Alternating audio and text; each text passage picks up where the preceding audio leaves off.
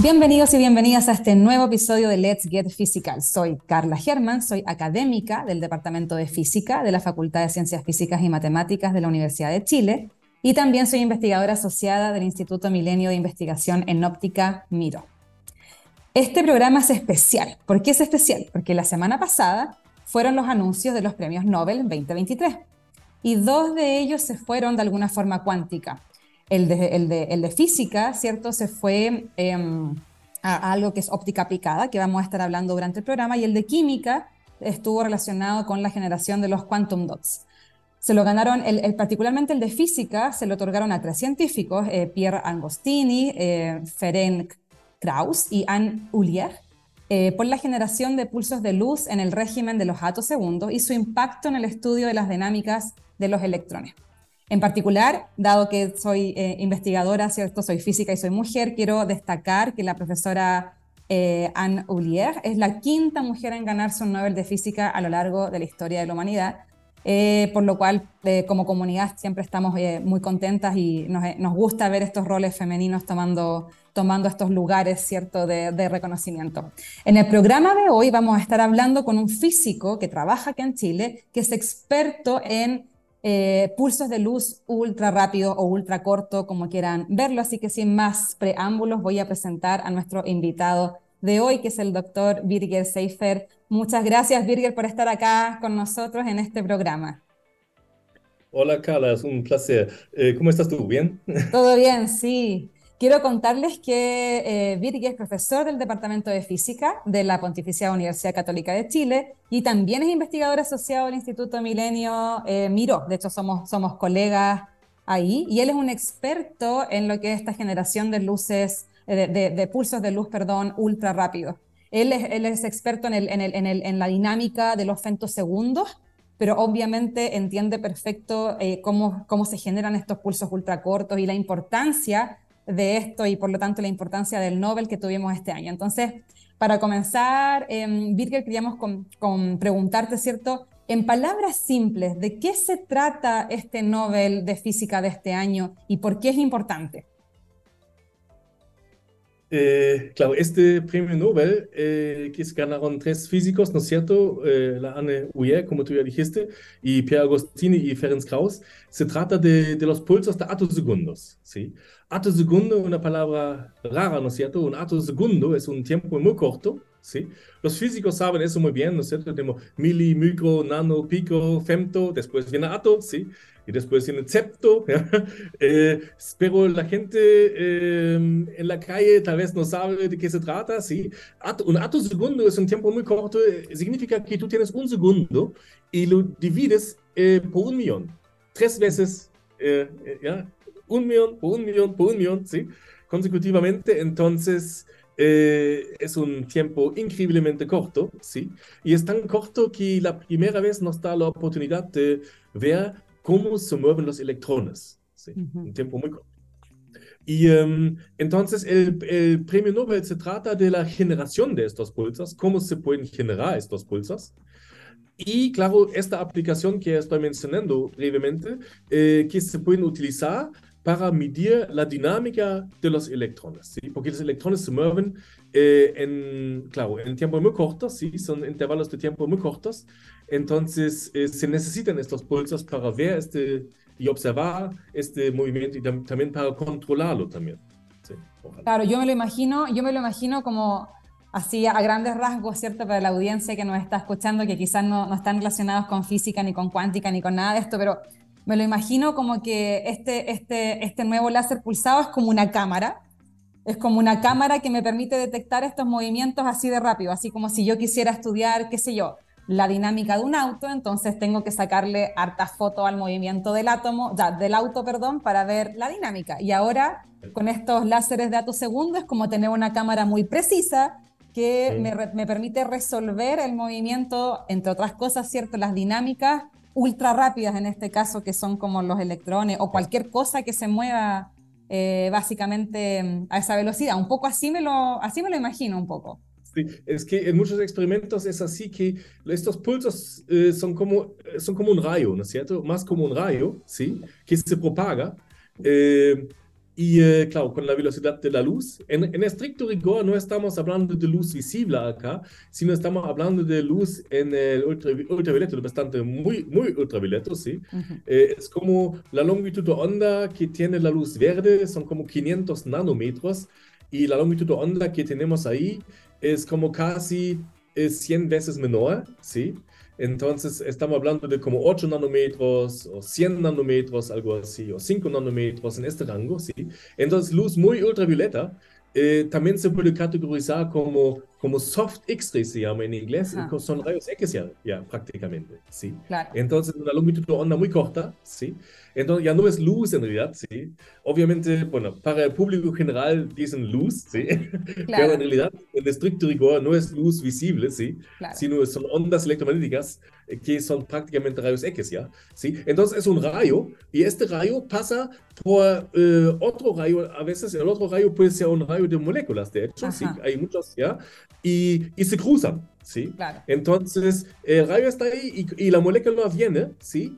Y como los pulsos son, son, eh, no, so, no, solo, es, no solo un pulso, sino en muchos experimentos son muchos pulsos que vienen, ¿sí? Muchos Claro. pulsos, es un, un tren de pulsos, se llama, ¿sí? Un tren de pulsos. Entonces, eh, interactúan eh, lentamente con la molécula. Y si es una molécula grande, pueden interactuar primero con esta parte de la molécula, la molécula se mueve, después con otra parte, después con otra parte, y uno puede escanear prácticamente eh, lo, que, ya, Claro. lo que ocurre en la molécula, ¿sí? Es como, es como, claro, te, te permite resolver estructuras que antes no podíamos porque no teníamos la precisión, por así decirlo, eh, esta, esta, Sí. este, estas ráfagas lo suficientemente Sí. rápida para ir viendo estas diferencias de distancias, de lo que sea. Claro. Sí, sí. Se trata, se trata básicamente de, de la ionización de los pulsos. En inglés uno se llama eso sudden ionization. Sudden es como muy, muy, ¿ya? Repentino. repente, como, ¿ya? ¿ya? En un tiempo muy corto, eh, porque uno puede ion- ionizar eh, una molécula también un poco más lenta, ¿sí? Sacar el electrón muy lento o ma- más, rápido, ¿sí? Entonces, cuando tú haces eso muy rápido, eh, puedes ver que cómo eh, reaccionan las cargas, Claro. los electrones en la molécula a esto y van a empe- empezar a moverse, ¿sí? Hay una cierta dinámica y eh, existe una redistribución de la carga dentro del- de la molécula y eso ocurre en pocos femtosegundos, en como dos femtosegundos, que son 2000 atosegundos, ¿sí? Claro. Em, eh, ocurre todo este proceso y después de dos femtosegundos ya, ya pasó, ¿sí? Claro. Entonces, con los pulsos de femtosegundos que tengo yo en mi laboratorio, jamás podemos ver este movimiento, ¿sí? Porque es muy rápido, ¿ya? Claro. Qué interesante. O sea, básicamente, cuando cada vez que nos acercamos a pulsos de luz más pequeños, o sea, más cortos, esa es la palabra técnica, más cortos o, o ráfagas más rápidas, como uno quiera verlo, ¿cierto? Es como que tenemos acceso a estudiar esta física más rápida y por lo tanto examinarla también, ¿cierto? Porque, bueno, esto es algo que siempre comento a, a- a nuestros estudiantes, pero uno tiene la teoría de cómo debería funcionar el mundo ahí, pero en estricto rigor, al, al momento de verla realmente es donde uno cerciora de que la teoría esté bien, y si la teoría no está bien, pues inventamos una nueva, ¿es ¿cierto? Se van, uno, uno tiene acceso, di- digamos, a física nueva, por así decirlo. Es, es literal eso. Sí, Es como tener un, ojo más Así- agudo. Exactamente, así ya fui con la femtoquímica, Ujú. porque para la femtoquímica eh, unos físicos recibieron el premio Nobel, ¿no es cierto?, en, en 1999, ¿ya? Sí, eso fue hace más que 20 Mucho, años, ¿sí? mucho tiempo. Y eso tenía que ver con los pulsos de femtosegundos que tengo yo, ¿sí? Yo pude Claro. hacer femtoquímica en mi laboratorio, ¿sí? Pero ahora estamos hablando, eh, no del, porque la femtoquímica se trata de los átomos, ¿ya? Cómo se mueven los átomos dentro de la molécula, ¿sí?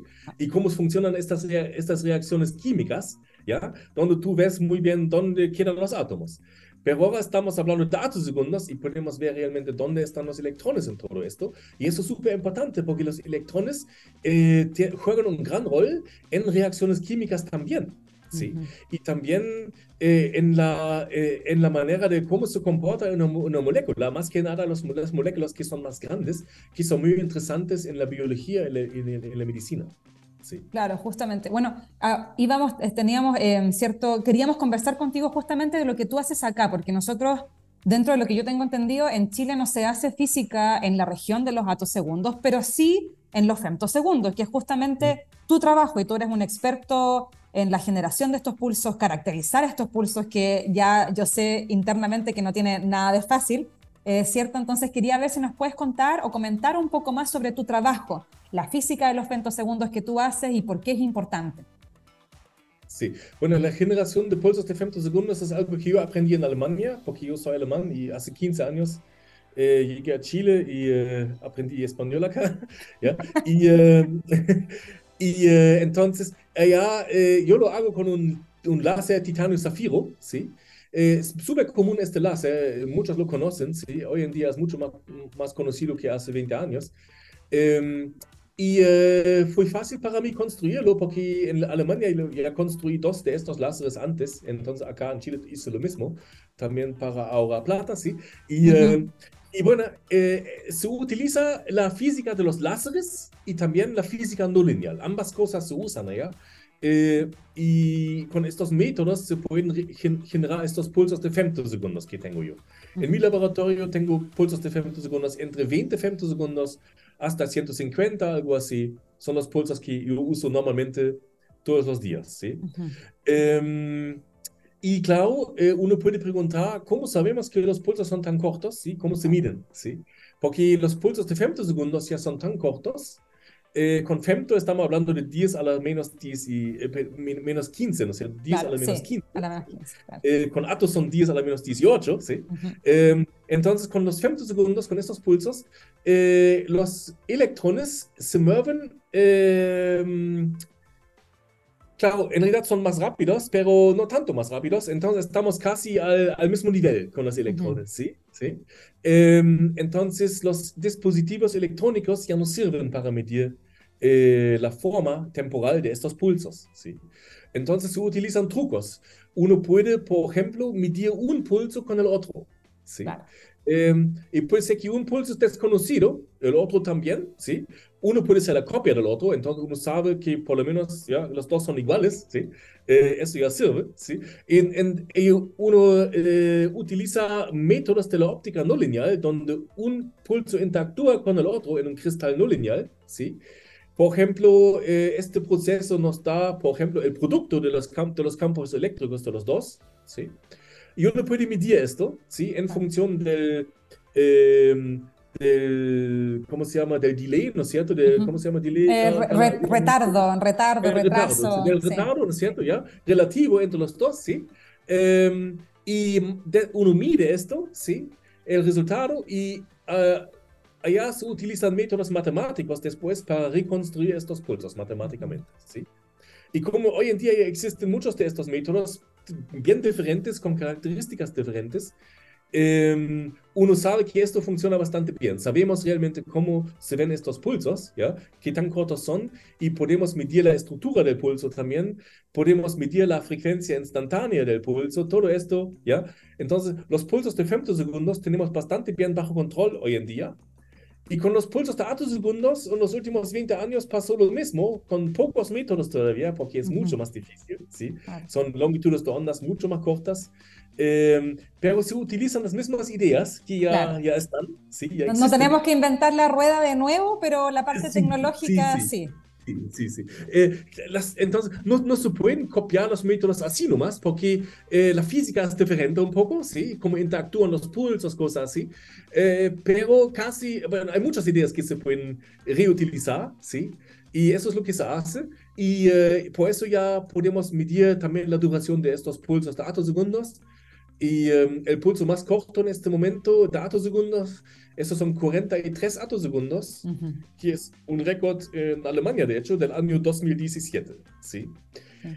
Y um, bueno, y no, los, estos pulsos de atosegundos no pueden ser mucho más cortos en este momento, porque um, esto ya es casi un periodo. ¿sí? Claro. Eh, un periodo eh, son como 30 atosegundos aproximadamente, y entonces ya estamos ahí. Un pulso Uh, corto se llama uh, single cycle pulse en inglés, es como un ciclo, ¿sí? Uh -huh. un pulso que tiene un ciclo, y bueno, y más corto que un ciclo no puede ser. Si uno quiere tener pulsos más cortos aún, se necesita una longitud de onda más corta aún. Sí. Exacto. Bueno, justamente también te, te íbamos a preguntar de esto, ¿no? De, eh, porque claro, como que cada ciertos años uno va avanzando en esta precisión de estos pulsos y la pregunta es si será posible que dentro de los próximos años uno llega a ciertos a estos, a estos pulsos de luz aún más cortos, como lo que tú hablabas. Sí, en eso están trabajando ahora muchos. De, de, hecho, desde, porque en 2000, eso ya fue hace mucho, ahora, ahora recibieron el premio Nobel, ¿no es cierto? Pero en realidad, en 2001 ya generaron la primera vez eh, pulsos de segundos, eran largos todavía, como 300 hasta 600 atosegundos, uh -huh. pero la técnica ya, ya estaba, ¿no es cierto? Hoy estamos con este récord de 43 atosegundos, eh, pero claro, la gente ya sabe que ya, vamos, vamos al extremo más y más, los físicos son así, ¿no es cierto? Siempre sí. más extremo, y estamos trabajando en la generación de, de los pulsos de septosegundos también. Eh, ¿Ya? Entonces, 10 a la menos 21. A la menos 21, claro, 10 a la menos, menos 21. 21. Claro. ¿sí? Un tiempo increíblemente corto. Y, eh, pero una técnica que funciona bien todavía no, no hay. Hay muchas ideas ya, como, muchas ideas cómo hacerlo. Pero se complica más, obviamente, porque, como ya mencioné ahora, eh, la longitud de onda tiene que ser más corta aún, ¿sí? Y eso eh, no, no, no es fácil, ¿sí? Pero estamos trabajando en eso y estoy seguro que lo vamos a lograr. Sí. Oye, ¿y, ¿y, qué se mueve tan rápido? Porque uno, claro, en, nuestra, estoy poniéndome del lado de la audiencia, ¿no? En, en una mente como clásica de la física, uno pensaría que, claro, que ya no hay nada más pequeño que el electrón, no hay, na, no hay nada que se mueva más rápido. Entonces, ¿para qué quiero yo algo sí. que se mueva aún más rápido? ¿Qué, ¿Qué, dinámicas tú crees que uno, podía, que uno puede explorar ahora con estos super, ultra, hiper pulsos rápidos de luz, eh, si en algún bueno, momento... Tal vez me falta la fantasía, no, no, sé mucho más que tú en este momento, pero, pero una cosa siempre se puede mejorar que es la resolución también, la resolución en el tiempo, ¿no es cierto? Para hacer los, los resultados más precisos, eso sí, sí, eso ya es interesante, ¿no es cierto? Hacerlo más preciso. Y lo que estamos midiendo ahora con estos pulsos de altos segundos ya son cosas increíbles que hace 20 años eran impensables. Por ejemplo, uno puede medir cuánto tiempo necesita eh, el helio aquí para, para el, este proceso de, de, la ionización. ¿Cuánto tiempo se demora ya, el electrón en salir del, del helio, por ejemplo? Claro, o sea, es que es literal tomar una foto y como ir viendo cuánto se demoró, sí, cuánto se... Sí, no, es impresionante. Sí. Es impresionante realmente, como que uno no se imagina... Lo, lo, el, el, la, no solamente la calidad de la ciencia, ¿no? pero los avances tecnológicos que pueden surgir a partir de eso. Es que también eh, lo comento, lo he comentado antes, que para mí todos estos desarrollos, ¿cierto? Es típico que te preguntan en, en la radio, en otros lados, ¿para qué sirve esto en la comunidad, ¿cierto? Y uno tiene que entrar a explicar que en verdad todavía los premios Nobel, cuando ya se, se dan, se otorgan, ¿cierto? Es porque ya es algo importante, como tú bien dices, que esto pasó hace como 20 años atrás y el Nobel ahora se, se adjudica, por así decirlo, porque mm, se ha probado sí. la, la validez que tiene experimental y todo. Pero claro, todavía no vemos desarrollos como tecnológicos hacia la comunidad, como, como así pasó con el femtosecond, ¿cierto? Que entiendo yo que se usa incluso para aplicaciones en medicina. Entonces, me imagino yo que con los datos segundos va a pasar igual. Eh, pero claro, pero eso demora, toma un tiempo y es lo mismo que le pasó al principio, cuando nosotros, cuando el humano, digamos, creó el láser por los años 60 eh, más o menos, era una mesa óptica gigante y nadie en ese momento se iba imaginar que se iba a usar para operar ojos, para cortar madera, fierro, además de toda la ciencia fundamental que hacemos. Entonces, siempre creo que hay que tener esa perspectiva, que el, la inversión en ciencia fundamental es una inversión a largo plazo. No, no es que mañana vamos a salvar, típico como titular, físicos chilenos salvan el mundo de no sé qué. Eso no va a pasar eh, de la noche a la mañana pero la ciencia fundamental, claro, al empujar este horizonte del conocimiento, obviamente también le da paso a nuevas tecnologías, nuevas aplicaciones. Y... Así es. Así Exacto. Es. es. que la gente no se da cuenta a veces eh, cuando, cuando, viene un producto listo, no saben eh, lo que hay de detrás. Los, claro, todo, todo, lo que hay detrás. Sí, hay, hay muchos procesos hoy en día eh, muy complejos ya para producir productos eh, más sofisticados, ¿no es cierto? Solamente el celular ya es un producto increíblemente complejo, ¿sí? Eh, con muchos elementos adentro y muy optimizado en, en muchos sentidos. Y la femtoquímica, por ejemplo, y lo mismo, ¿no es cierto? Lo que, lo que yo mencioné. Allá eh, los químicos podían la primera vez optimizar ciertos procesos químicos eh, solo por el conocimiento que se gana con esto, ¿sí? Porque el conocimiento, como tú dices, de la, de la ciencia eh, básica, ¿no es cierto? Este conocimiento es, es oro, vale oro, ¿sí? Porque sabiendo las cosas, uno puede optimizar y mejorar los procesos, ¿sí? Los dispositivos electrónicos y hacer cosas, ¿sí? Entonces, este, la, la, la aplicación en muchos casos no viene tan directa, ¿sí? No, sino es un camino ya indirecto. No, no, claro, no es, no es, tan lineal como... Sí. Sí, sí. Por esa razón muchos científicos se, se complican cuando preguntan por aplicaciones, ¿ya? ¿Cuál es la aplicación en mi vida cotidiana en este momento? Algo así, ¿ya? Eh, es un pensamiento un poco simplificado, ¿sí? El mundo hoy en día es mucho más complejo que eso, sí. Sí, totalmente. Y bueno, y también tiene un poco que ver los Nobel, ¿cierto?, se dan en estas áreas como fundamentales de la ciencia en general y se dan justamente cuando una eh, teoría, cuando una teoría pasa a ser un experimento y ese experimento se valida, se prueba o se, se encuentra que es algo importante para la humanidad y pasó, ¿cierto?, desde la detección de las ondas gravitacionales, el bosón de Higgs y, y así, muchas cosas tienen que ver con esto y y hay para, para, nuestra audiencia también para explicar, hay ciertos nobles que se dan por un descubrimiento preciso, como por ejemplo el de medicina de este año, ¿cierto? Que se fue por las contribuciones que se hicieron al desarrollo de vacunas del COVID, y eso es como mucho más inmediato, por así decirlo. Mm, ah, pero en física puede haber de todo, pueden haber cosas como, claro, como las ondas gravitacionales, que fue de un momento a otro un impacto tremendo hacia la astronomía y hacia la humanidad, pero hay otros que es un desarrollo, que, es un, que son 20 años de ponerle muchas ganas, ¿cierto?, a una investigación fundamental y que después de 20 años se reconoce un poco el esfuerzo y la importancia que ha tenido ese esfuerzo hacia la humanidad. Entonces también hay que tener esa perspectiva. Claro, la ciencia hoy en día funciona así, ¿no es cierto? De hecho, con este premio Nobel mismo lo puedes ver, porque eh, de hecho este premio aquí históricamente empezó con la mujer que estaba metida en eso, ¿no es la, la Anna Uyer, ¿no es cierto? De la, de la Universidad de Lund en, en, en Suecia, porque ella hizo un experimento en 1987 donde generaron estos high harmonics, se llaman en inglés los, los armónicos, ¿sí? Es realmente, eh, eh, porque también es interesante, estos pulsos de atosegundos se generan usando pulsos de femtosegundos. Claro. ¿sí? ¿Ya? usan pulsos de femtosegundos, lo que tengo yo en mi, laboratorio, ¿sí? Em, y uno deja pasar estos pulsos por un, un gas noble, ¿sí? Y ahí uno puede generar estas frecuencias nuevas que, que, se pueden utilizar después para generar pulsos de atosegundos, ¿sí? Entonces ella hizo estos experimentos en 87, obviamente sin saber a dónde va todo esto, ¿no es cierto? Exacto. La misma situación, si tú preguntas en 87, ya, ¿y para qué sirve eso? Nunca se sabe, ¿sí? Exacto. ¿Sí? ¿Ya? Exacto, y hoy en día sabemos que sirve mucho, ¿sí? Eh, ¿Ya? Entonces ella empezó con este trabajo y imagínate, desde 87, bueno, ya entre 87 y después 2001, cuando crearon la primera vez pulsos de segundos, mucho tiempo, ¿no es cierto? Ya, eh, pasaron muchos años hasta que eh, Ferenc Krauss y el otro profesor en, en, eh, en, la Ohio State University, ¿ya? el Pierre Agostini, se aprovecharon de este conocimiento, ¿sí? Y y lograron generar estos pulsos a segundos. Sí. Qué impresionante, porque como eh, grandes, grandes avances científicos van, son dos cosas al mismo tiempo. Primero, atreverse a pensar eh, lo impensable, ¿no? O desafiar lo establecido, siempre preguntando lo que tú decías adelante, que los físicos queremos ir más allá y más allá y empujar y empujar y empujar este horizonte. Pero por otro lado, no olvidar la historia, porque obviamente uno se sube a estos hombros de gigantes para seguir empujando este horizonte. No, no es que inventemos la rueda de, de nuevo, uno, uno, se va basando en las teorías y en todo lo que,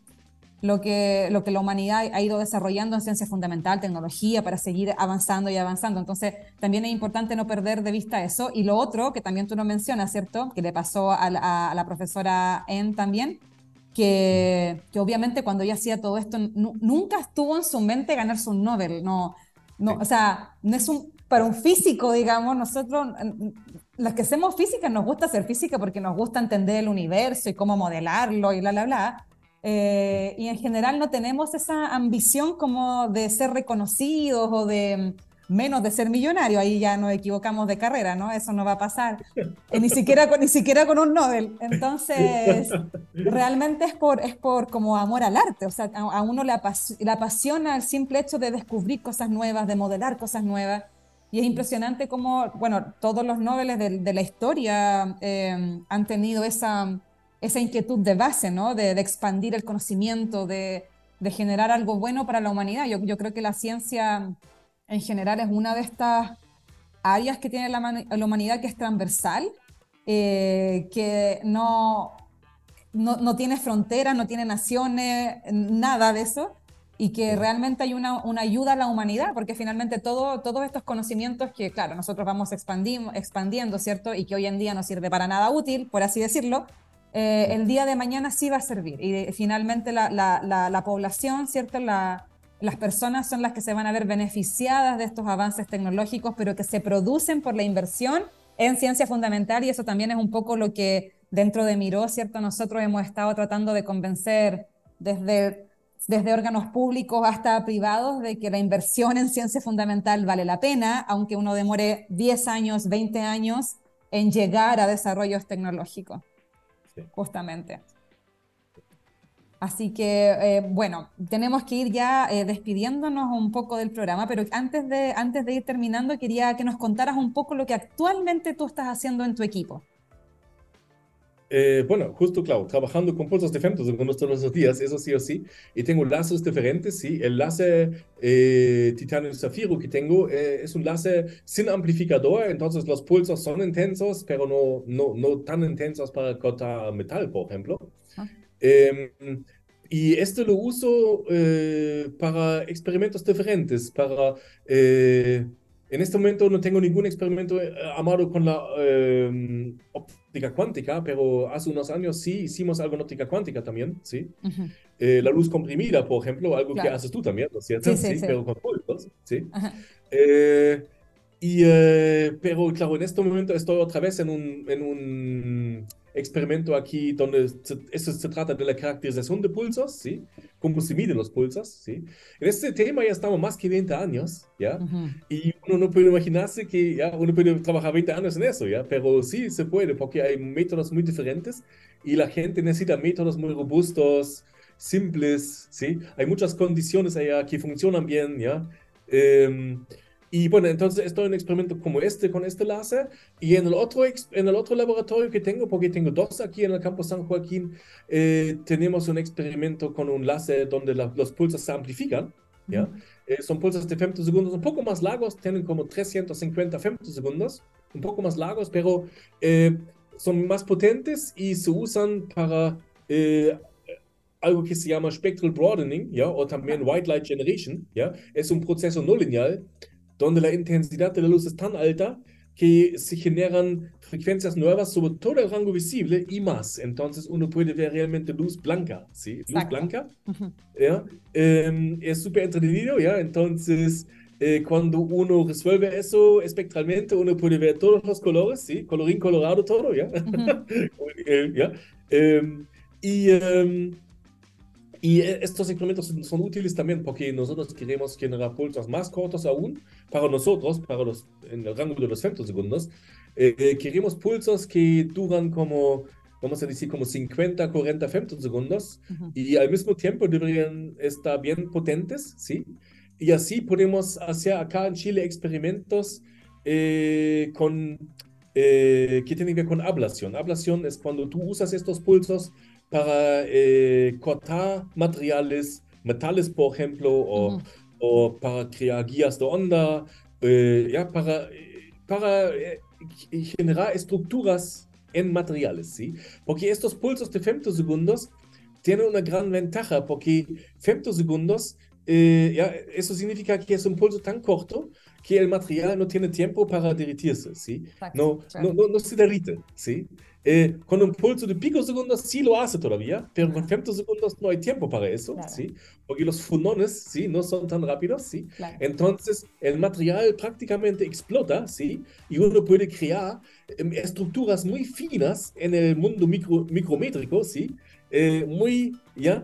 Eh, muy precisas Eh, y allá hay una gran diferencia entre un pulso de 350 femtosegundos y 40 femtosegundos. ¿sí? Más corto el pulso, mejor se ve esta corte. ¿sí? En eso estamos trabajando también. ¿sí? Perfecto. Bueno, muchas gracias, Virgi. Ya tenemos que ir terminando el programa. Te agradecemos el que hayas estado acá contándonos hoy día sobre la importancia de este Premio Nobel de Física del 2023. Y bueno, esperamos que eh, te siga yendo espectacular en tu laboratorio y quizá en algún futuro también tener física de datos segundos por acá. Muchas, muchas gracias, Virgi. Me encantó conversar, el tema. Gracias a ti también, Carla. De nada. Bueno, nos vamos despidiendo entonces del programa. Acuérdense, todos los lunes, 10 y media de la mañana, solo por TX Plus, Let's Get Physical. Chao, chao.